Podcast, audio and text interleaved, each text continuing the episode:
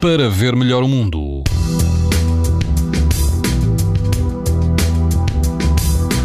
Apesar de menos calor amanhã, eh, todo o cuidado é pouco com o sol. Na Madeira, o risco de exposição à radiação ultravioleta é extremo. O resto do país apresenta risco alto e muito alto. No Algarve, o índice é alto, 6 numa escala onde o máximo é 11. A água pode chegar aos 26 graus e o vento vai estar fraco a moderado.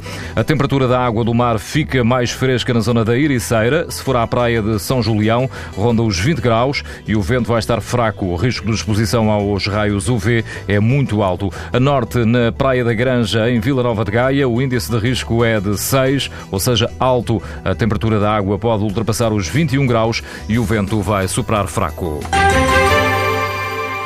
Para ver melhor o mundo, uma parceria Essilor-TSF.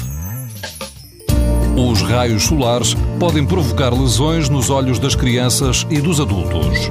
Proteja-se e aos seus filhos com lentes Essilor Proteção Total. Uma visão saudável neste verão Essilor. Essilor. Para ver melhor o mundo.